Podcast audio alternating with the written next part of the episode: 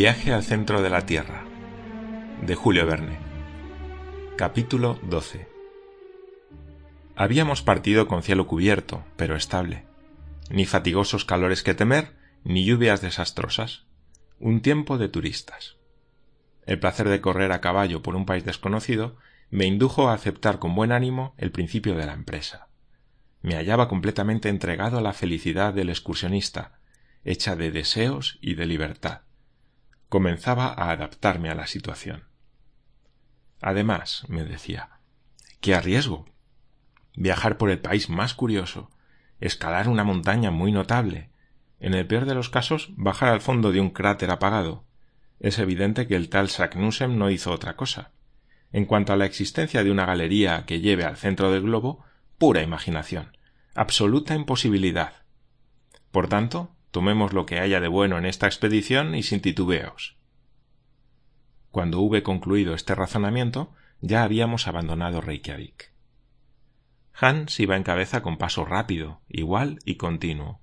Le seguían los dos caballos cargados con nuestros equipajes, sin que fuera necesario dirigirlos. Mi tío y yo íbamos detrás, sin hacer realmente un papel demasiado malo sobre nuestras pequeñas pero vigorosas monturas. Islandia es una de las mayores islas de Europa. Mide mil cuatrocientas millas de superficie y solo cuenta con sesenta mil habitantes. Los geógrafos la han dividido en cuatro partes y nosotros teníamos que atravesar casi oblicuamente la que lleva el nombre de Tierra del Cuarto del Suroeste, Sudvestfjordung. Al dejar Reykjavik, Hans había tomado inmediatamente la orilla del mar. Cruzábamos ralos pastizales que a duras penas conseguían ser verdes. Lo predominante era el amarillo. Las cimas rugosas de las masas traquíticas se difuminaban en el horizonte entre las brumas del este. Por momentos algunas placas de nieve, concentrando la luz difusa, centelleaban sobre las laderas de cimas lejanas. Algunos picos que se erguían más audaces agujereaban las nubes grises y reaparecían por encima de los vapores movedizos semejantes a escollos que emergieran en pleno cielo. A menudo estas cadenas de rocas áridas formaban una punta que se adentraba hacia el mar y salpicaba los pastos, pero siempre quedaba sitio suficiente para pasar. Además, nuestros caballos elegían por instinto los lugares propicios sin aminorar nunca el paso. Mi tío no tenía siquiera el consuelo de excitar a su montura con la voz o el látigo. No le estaba permitido ser impaciente. Yo no podía sino sonreír al verle tan grande sobre su pequeño caballo, y como sus largas piernas rozaban el suelo, parecía un centauro de seis pies. Buen animal, buen animal, decía. Axel, ya verás como ningún animal gana en inteligencia al caballo islandés. Nieves, tempestades, caminos impracticables, rocas, glaciares, nada le detiene. Es valiente, sobrio, seguro, jamás da un paso en falso, nunca se espanta, que se presente algún río o algún fiordo que atravesar, y se presentará, sin duda, y lo verás arrojarse al agua sin vacilaciones, como un anfibio, y al ganar la orilla opuesta. Pero no los hostiguemos, dejémoslos actuar, y un día con otro haremos nuestras diez leguas diarias. Nosotros, por supuesto, respondí. Pero ¿y el guía? No me preocupa. Esas gentes caminan sin darse cuenta, este se mueve tan poco que apenas debe fatigarse. Además, llegado el caso, le cederé mi montura. Pronto me darán calambres si no hago algo de ejercicio. Los brazos van bien, pero hay que cuidar las piernas. Mientras tanto, avanzábamos con paso rápido. El país estaba ya casi completamente desierto. Aquí y allá una granja aislada, algún boer solitario, construido de madera, de tierra o con trozos de lava, aparecía como un mendigo a orillas de un camino abandonado. Aquellas chozas que se venían abajo parecían implorar la caridad de los que pasaban, y por poco más se les hubiera dado limosna. En ese país las rutas, los senderos incluso, faltaban por completo, y la vegetación, por lenta que creciese, había borrado rápidamente el paso de los raros viajeros. Sin embargo, aquella parte de la provincia, situada a dos pasos tan solo de su capital, figuraba entre las partes habitadas y cultivadas de Islandia. ¿Cómo eran entonces las comarcas más despobladas de este desierto?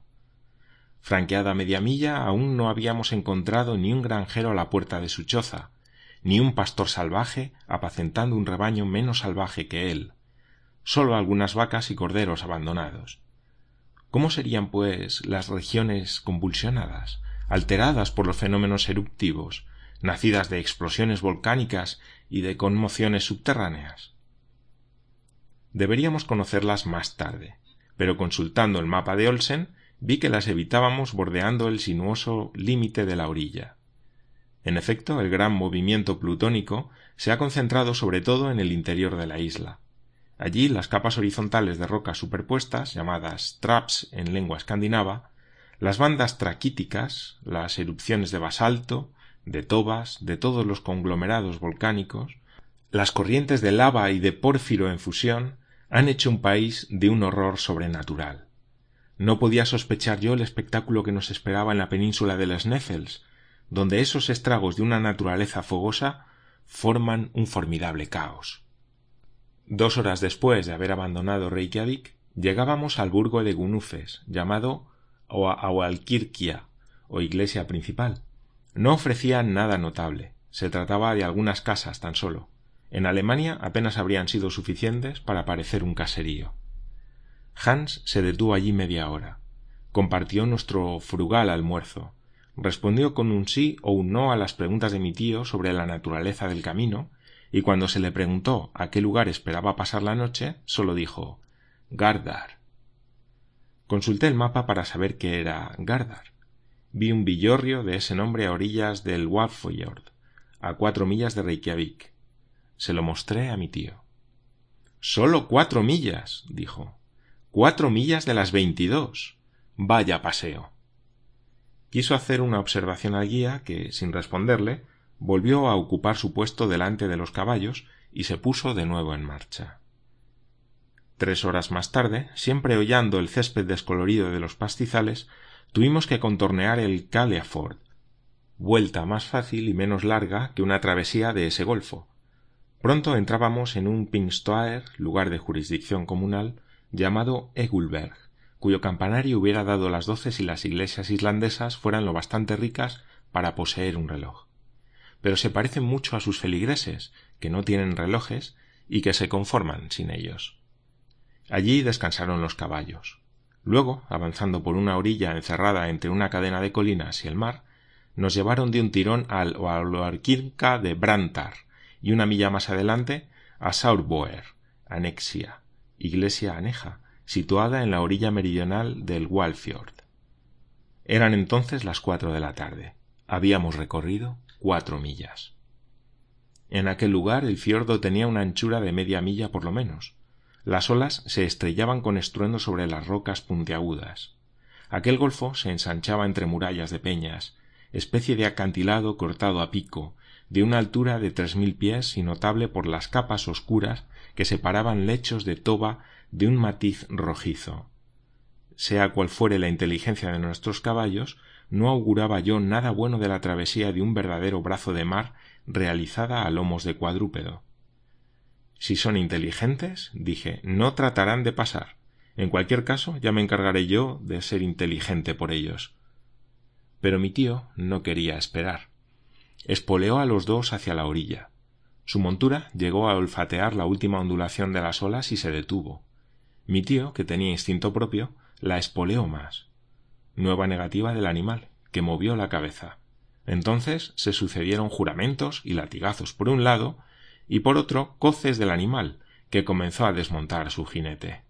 Por fin el pequeño caballo, doblando las corvas, se separó de las piernas del profesor y lo dejó plantado, de pie, sobre dos piedras de la orilla, como el coloso de Rodas. Ah. maldito animal. gritó el jinete, súbitamente transformado en peatón y avergonzado como un oficial de caballería que pasara a soldado de infantería. Faria. Dijo el guía tocándole el hombro. ¿Qué? ¿Una barca? Dea. respondió Hans, señalando un barco. Sí, exclamé yo, hay una barca. Eso había que haberlo dicho. En marcha entonces. Tidvaten, continuó el guía. ¿Qué dice? Dice marea, respondió mi tío, traduciéndome la palabra danesa. Sin duda hay que esperar la marea. ¿Fórbida? Preguntó mi tío. Ya, respondió Hans. Mi tío daba patadas en el suelo mientras los caballos se dirigían hacia la barca. Comprendí perfectamente la necesidad de esperar cierto instante de la marea para emprender la travesía del fiordo, el momento en que el mar, llegado a su máxima altura, se calma. Entonces el flujo y el reflujo no tienen ninguna acción sensible, y la barca no corre el peligro de ser arrastrada ni al fondo del golfo ni al medio del océano. El instante favorable no llegó hasta las seis de la tarde. Mi tío, yo, el guía, dos barqueros y los cuatro caballos nos instalamos en una especie de barca plana bastante frágil. Habituado como estaba a los barcos de vapor del Elba, los remos de los bateleros me parecieron un triste ingenio mecánico. Necesitamos más de una hora para atravesar el fiordo, pero finalmente hicimos el pasaje sin ningún percance. Media hora después llegábamos al Aualquirquia de Gardar.